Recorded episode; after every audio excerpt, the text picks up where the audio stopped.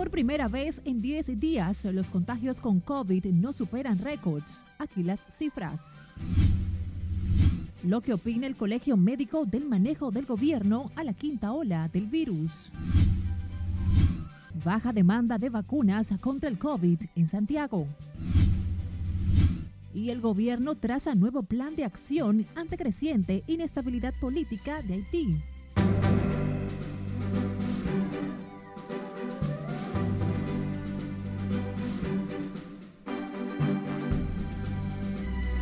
Muy buenas tardes, un nuevo día y con las pilas bien puestas. Iniciamos la primera emisión de Noticias RNN. Graciela Acevedo les acompaña. Iniciamos este recorrido con el Colegio Médico Dominicano que acusó hoy al gobierno de mantener una actitud contemplativa ante el persistente incremento de los contagios con COVID. Denunció el colapso de la red hospitalaria de la región sur. Ernesto Trinidad estuvo en una rueda de prensa y preparó la historia algo está pasando en nuestra propia realidad social sanitaria. El Santo Socorro está lleno, el mocoso pollo desbordado. Su presidente Senencaba aseguró que parece que las autoridades de salud pública quieren que se contagie toda la población. Están en una actitud, no hay dudas, que están en una actitud contemplativa. El especialista demandó del gobierno incrementar la vigilancia en centros, plazas y lugares de alta concentración de personas demandar el uso de mascarilla y lavado de manos.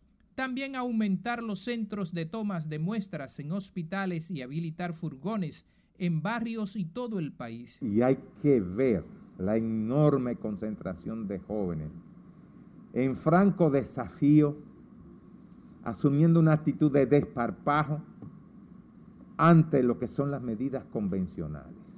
José Antonio Santana, presidente de la Regional Sur del Colegio Médico, advirtió que están a punto de colapsar los 14 hospitales principales en esa zona por los altos niveles de casos que reciben a diario. Se ha prohibido que los hospitales tengan, los hospitales del sur, por una disposición que hay, las pruebas rápidas y las pruebas antigénicas. Lo que esto va en detrimento del paciente que se va a ingresar y del mismo médico. Preocupa al gremialista Santana que 263 facultativos que prestan servicios en diferentes poblaciones del sur están positivos al COVID. Ernesto Trinidad, RNN.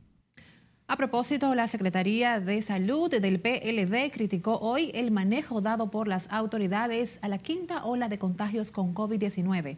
Su titular, Rafael Sánchez Cárdenas, exministro de Salud Pública, recomendó un conjunto de medidas que reduzcan la tasa de positividad al letal virus las fiestas y los teteos salgan los fines de semana para que todavía lo sigan viendo, sin que las autoridades tomen una sola medida de contención de lo que está pasando. Entonces, ¿cómo vamos a detener los contagios? Rafael Sánchez Cárdenas abogó también por una reapertura de la docencia en un clima de mayor seguridad sanitaria. Y por primera vez desde el día 13 del presente mes, los contagios con COVID no rompieron récords cuando las autoridades reportaron 5.953 nuevos casos sin decesos en las últimas 24 horas. De acuerdo al informe, fueron procesadas 34.455 pruebas para detectar los nuevos casos que subieron la tasa de positividad diaria en 38.46% por debajo de la acumulada de 27.99. El reporte no incluye decesos, lo que mantiene en 4.259 el total de fallecimientos desde el inicio de la pandemia y la letalidad se colocó en 0.88%. Un caso al que damos seguimiento y es que los crecientes casos de infecciones respiratorias y el COVID Preocupa a madres que llevan sus hijos al Hospital Infantil Robert Reed Cabral. El Centro de Referencia Nacional ya tiene casi saturadas las áreas de emergencias e internamiento. Nuestra compañera Margaret Ramírez estuvo allá y nos cuenta. Bueno, la marea sigue alta. Todavía seguimos teniendo muchos casos de infecciones respiratorias. Tan rápido como el COVID, las demás infecciones respiratorias se expanden en la población infantil. Lo muestran las distintas áreas del Robert Reed Allí acuden decenas de pacientes cada día. Y eh, las dos salas de COVID que tenemos están completamente llenas. no tenemos espacio para recibir más pacientes. Eh, nos han estado llamando eh, para referirnos pacientes, le hemos dicho que se aguanten hasta que en el día de hoy pasemos visita y podamos tener algunos espacios disponibles eh, para darle cabida a esos pacientes que requieren internamiento afectados de COVID de los diferentes centros de salud del país. El auge de estas enfermedades genera preocupación entre madres aunque la mayoría de pacientes no llega a un cuadro delicado. Sí, a ella me le dio, incluso hoy le voy a hacer una plaquita a ver si sus pulmones quedaron bien limpios de la gripe porque le dio muy fuerte. Algunas madres recurren a remedios caseros para reanimar a sus pequeños enfermos.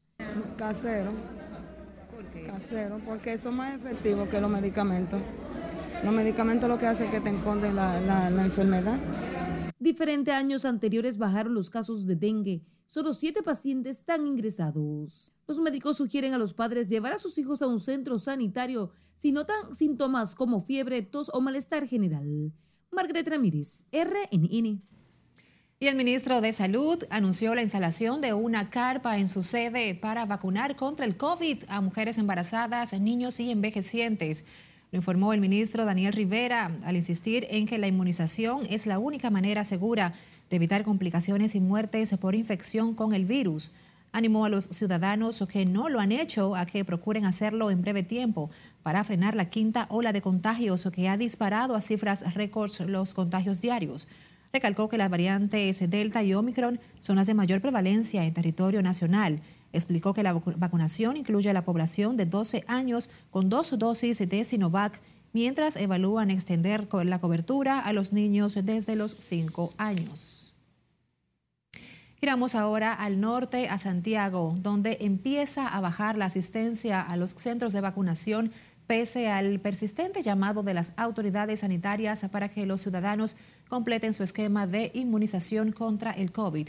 Nuestro corresponsal en esa zona, Junior Marte, nos cuenta. El Luis Cruz, encargado del centro de vacunación de COVID-19 en el Parque Central, confirmó una baja en la demanda de las vacunas. Lo evidencia la cantidad de personas en filas. Eh, vemos que cada día eh, estaba aumentando la cantidad de personas tomándose muestra, pero ya gracias a Dios, en los últimos días, en los últimos dos días, ha disminuido bastante, eh, bastante. Eso nos alegra porque entendemos que ya la gente se está cuidando más y que si ponemos y mantenemos el protocolo entre todos, la pandemia se va a disminuir, diríamos que eh, bastante significativo. Mientras otros procuran las pruebas para confirmar si están infectados del virus, un requisito para retomar sus labores después de las fiestas de diciembre. Ah, porque fui al médico ayer y estaba presentando algunos síntomas, congestión, dolor de cabeza, fiebre, y me la mandaron a hacer. Ella va a entrar al colegio el próximo martes y necesita este, presentarla para que, para que todo esté bien. Si ella está positiva, no la van a dejar entrar. Tener más conciencia, que use la mascarilla y que realmente eh, usen el distanciamiento y todos los protocolos que exige los gremios de salud. La variante del Omicron está presente en el territorio dominicano desde finales de diciembre. Ha roto récords de contagio desde el inicio de la pandemia. Hoy en el boletín 665 la ciudad de Santiago registra 515 nuevos casos. En Santiago, Junior Marte, RNN. Cambiando de tema, el gobierno dominicano mantiene una vigilancia permanente a la creciente inestabilidad política y social de Haití. Anuncia que tomará todas las medidas necesarias para resguardar la seguridad y la soberanía del territorio dominicano. Fue el tema central de la reunión encabezada por el presidente Luis Abinader con el liderazgo político en el Palacio Nacional. Allá se encuentra precisamente nuestra compañera Lauri Lamar con toda la información. Adelante, Lauri. Buenas tardes. Gracias, buenas tardes. El presidente Luis Abinader volvió a reunirse con los partidos políticos para abordar el tema haitiano y la amenaza que representa la inestabilidad en esa nación para la soberanía nacional. Hemos logrado un documento unitario del país Aquí el mandatario insistió en el llamado a la comunidad internacional, en especial Estados Unidos, Francia, Canadá y la Unión Europea. Un nuevo llamado a la comunidad internacional eh, para que pueda eh, ayudar a este eh, grave problema que ya no es solamente un problema de Haití, ya no es solamente un problema de la República Dominicana, sino es un problema en términos migratorios y en términos de seguridad que está afectando a toda la región. Nos identificamos plenamente con el planteamiento de política exterior asumido en forma decisiva por el Estado dominicano, haciéndose eco de un gran clamor nacional de que no hay ni habrá en el futuro solución dominicana a los problemas de Haití. Al concluir el encuentro, el ministro administrativo de la presidencia, José Ignacio Paliza, leyó un documento consensuado por las 30 organizaciones políticas participantes con la posición del gobierno frente al tema haitiano. La propuesta nuestra siempre fue, respaldamos al gobierno en cualquier esfuerzo que conduzca a resguardar la frontera. Esa fue nuestra posición muy puntual, pero no vamos jamás a enajenarnos de ningún espacio que la investidura presidencial nos convoque. Sí, en diferentes aspectos todo el mundo hizo propuestas, pero es importante que el gobierno delinee toda la estrategia como definimos ahí para dar los pasos concretos y poder controlar un tema tan sensitivo para nuestra soberanía y para nuestra supervivencia con, con pasos simples. En noviembre pasado, el presidente Abinader tuvo una primera reunión con el liderazgo nacional para abordar la situación haitiana. Los partidos políticos prometieron llevar sus propuestas a la cita de hoy para proteger a la República Dominicana de posibles estallidos sociales en Haití. Se espera que la próxima semana se produzca otro encuentro entre el mandatario y las organizaciones políticas, de donde podrían surgir nuevas medidas para resguardar el territorio dominicano. De mi parte es todo retorno al estudio. Gracias, Lauri Lamar, por estos valiosos detalles desde el Salón Verde del Palacio Nacional. Se le den siete días de licencia médica a los pacientes de COVID-19 asintomáticos. Participe en nuestra encuesta del día en las redes sociales de Noticias RNN y con el hashtag RNN Pregunta. Estamos en Instagram, Facebook, Twitter y YouTube. Vamos a una pausa. Al regreso, un llamado del defensor del pueblo a maestros y estudiantes y cierra la legislatura del Congreso, sepa cuántos proyectos quedaron pendientes. Los detalles cuando retornemos. Siga con RNN Primera Emisión.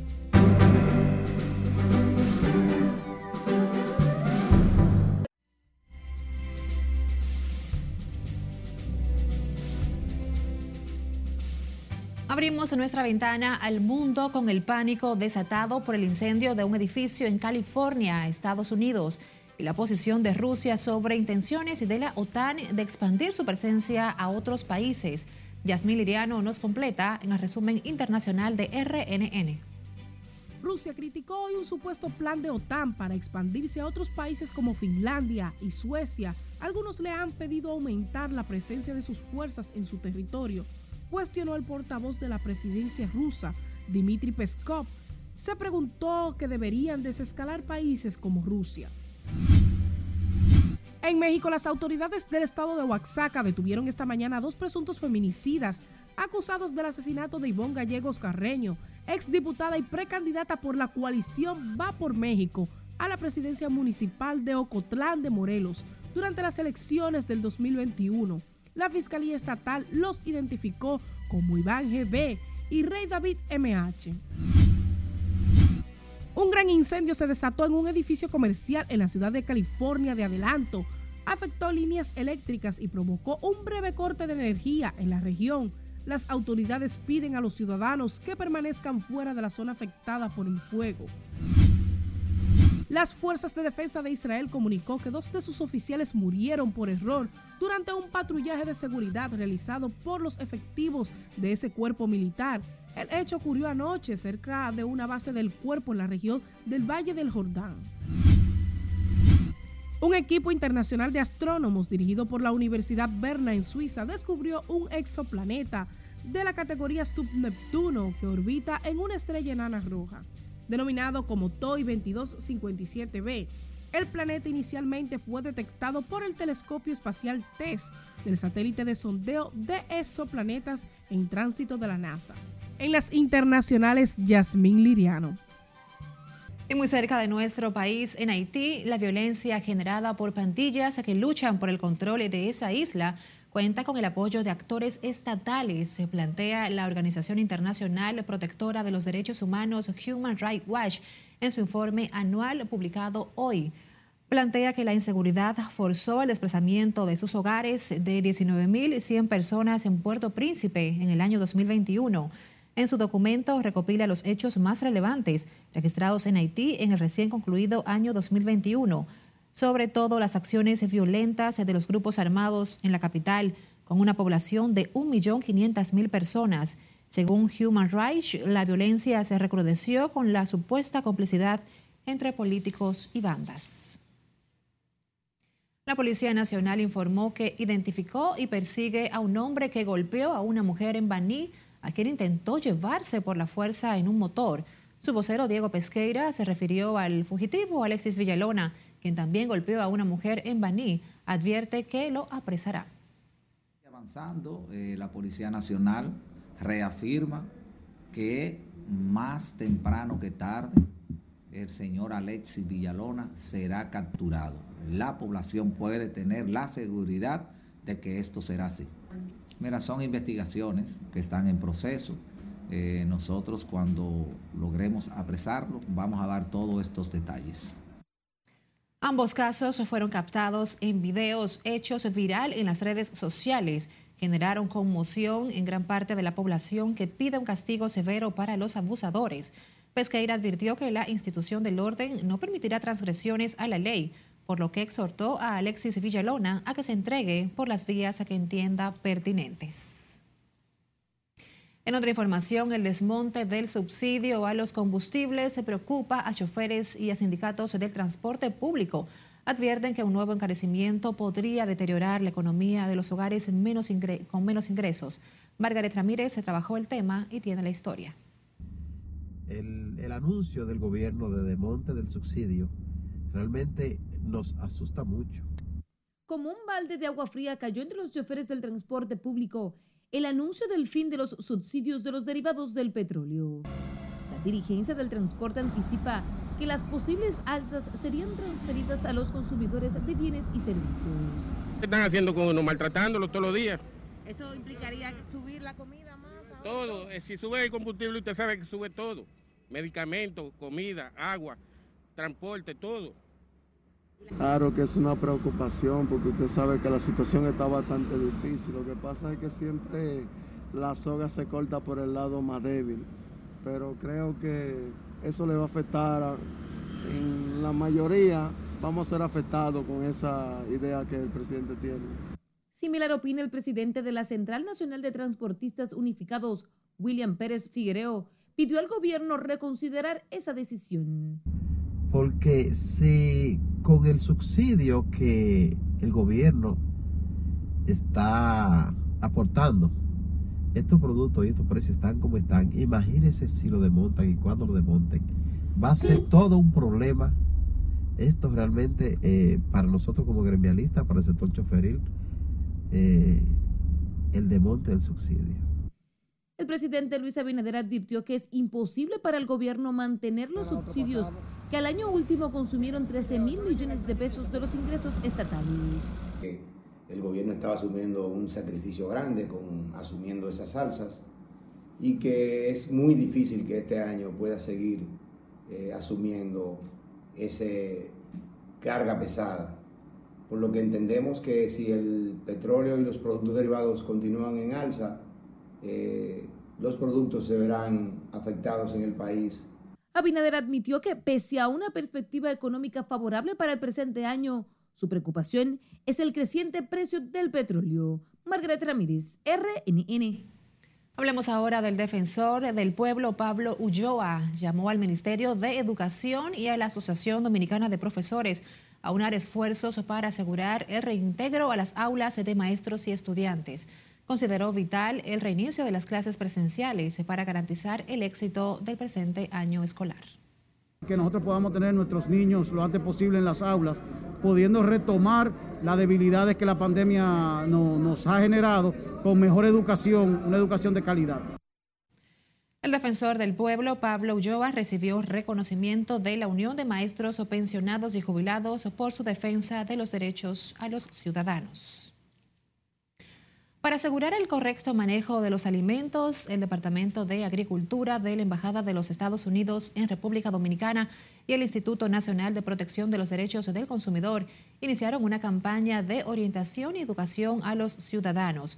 Con esta iniciativa buscan crear conciencia sobre la importancia de una adecuada manipulación de la comida en los hogares y revisar las etiquetas de los productos importados para percatarse de que no haya perimido su fecha de caducidad e iniciamos programas y contactos internacionales para procurar inclusive que el etiquetado de vencimiento de los productos de importación se le coloque de origen, porque también tenemos una deficiencia que muchas veces los consumidores en la República Dominicana no saben de qué manera manejar esos productos. Cada año se pierden millones de, dólares en exportaciones de productos que no cumplen con las normas de inocuidad de sus mercados de destino y en muchas ocasiones dichos productos hasta terminan perdiendo acceso a ciertos mercados.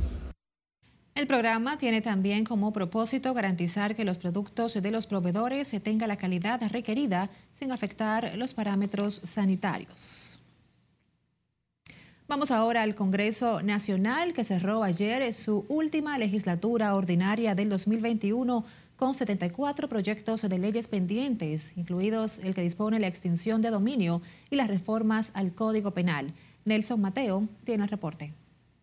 Los legisladores pausaron sus labores hasta el venidero 27 de febrero, cuando inicia una nueva legislatura. Una jornada productiva considera esta senadora del oficialista Partido Revolucionario Moderno. ¿Qué hemos hecho? Aumentar el capital del Banco Reserva, hacer el, aprobar lo que son las alianzas público-privadas, porque este mundo de hoy eso es lo que demanda.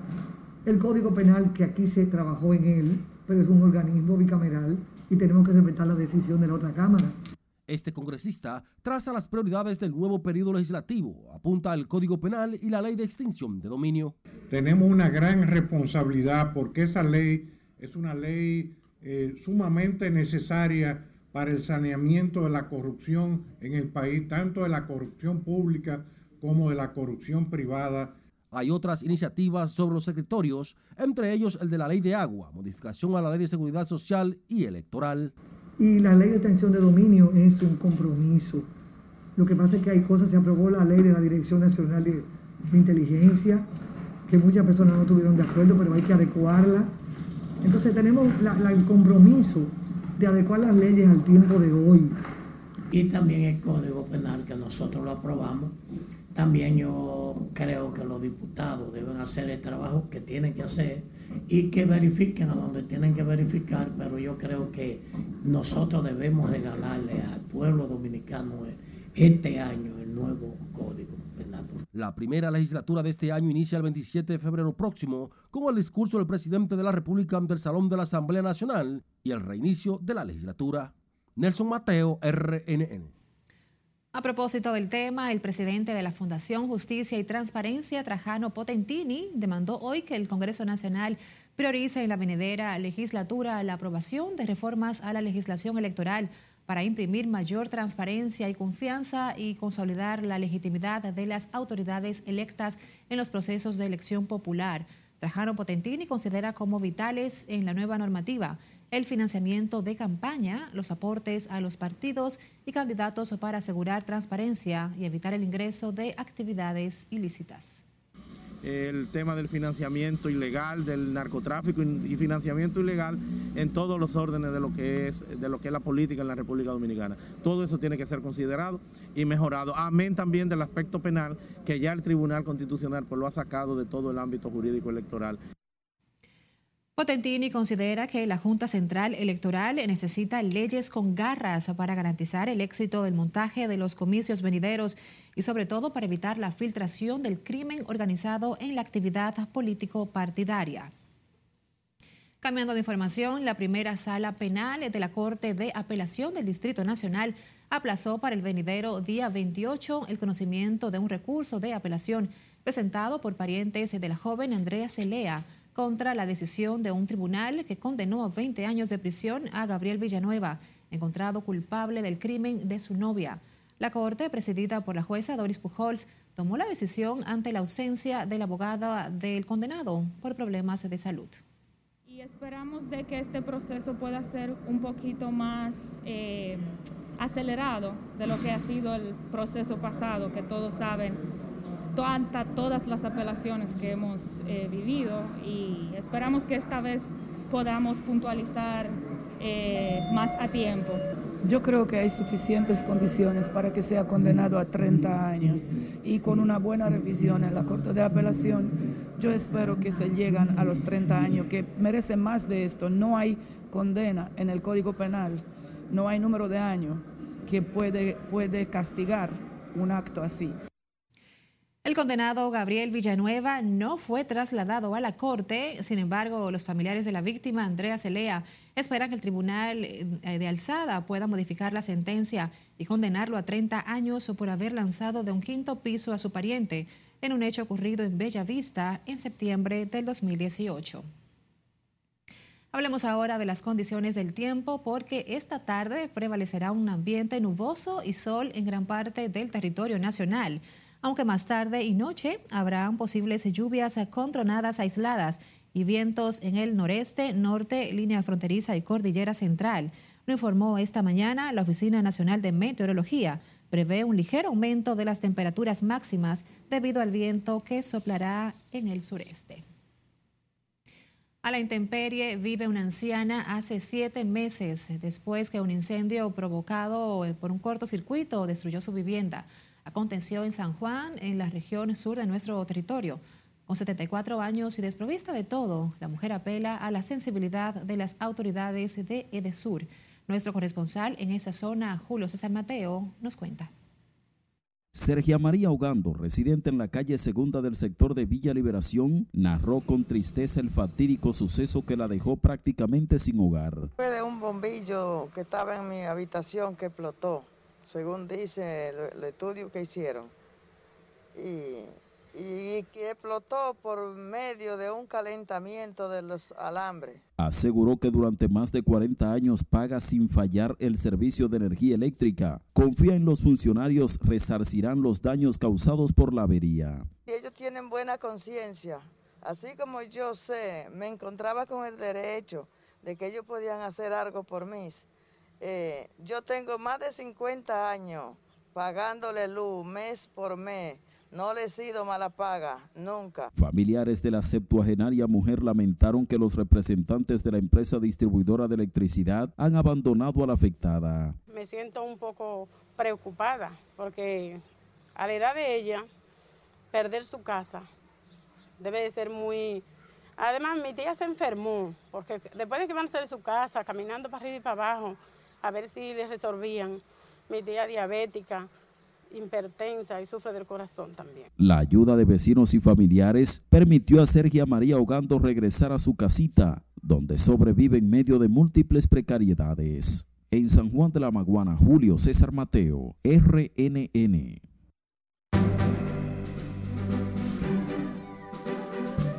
Saludos buenas. Se reanuda la acción en el béisbol invernal de la República Dominicana y en el estadio Julián Javier, los gigantes del Cibao tratarán de mantenerse invictos. Van a chocar contra los Tigres del Licey. Y atención, los Tigres no han ganado en los últimos seis juegos a los gigantes. Los gigantes ganando hoy y perdiendo Águilas y Licey clasifican oficialmente para la serie final. Las Águilas y los Tigres en una posición incómoda, difícil y prácticamente pende de un hilito. No pueden perder los azules y los amarillos. No pueden darse el lujo de que los mancorices ganen y menos juntos porque sería fatídico para sus... ¡Ay! Atención, en rnn.com.do tenemos un artículo de primera. Rachel Balkovich será la primera manager de Liga Menor de los Yankees de Nueva York y ya sabemos dónde estará la clasificación clase A baja de los Yankees. Es bilingüe, aprendió en tres meses español para poderse comunicar con los prospectos latinoamericanos y estuvo aquí trabajando con el Licey. Así que su primer trabajo de béisbol fue aquí. El Real Madrid, luego de ganarle 3-2 en tiempo extra al Barcelona, y fue su victoria número 100 contra el Barça en el clásico. Ahora se presta a esperar tranquilitos quién será su rival en la final de la Supercopa Española entre el Atlético de Bilbao y el Atlético de Madrid. Eso quiere decir que posiblemente la final se quede en Madrid entre el Atlético de Madrid y el Real Madrid. Pero tenemos que esperar qué va a pasar. Rachel es una excelente científica del béisbol que de no saber absolutamente ser novia de un pelotero y estar tirándole fotos a la mascota del Licey aquí, ahora es ya manager en apenas seis años de un equipo de liga menor profesional. Increíble. Una excelente noticia, las mujeres seguimos ganando terrenos. Eso es bueno. Al poder en el ámbito deportivo, muy bien. En el ámbito deportivo y en otras áreas. Pero no en todas. Bueno, muchas. gracias, Morel, como siempre, por esa valiosa información que nos ofreciste. A ustedes también las gracias por acompañarnos. Recuerden que a las 10 de esta noche es nuestra emisión estelar. Feliz tarde.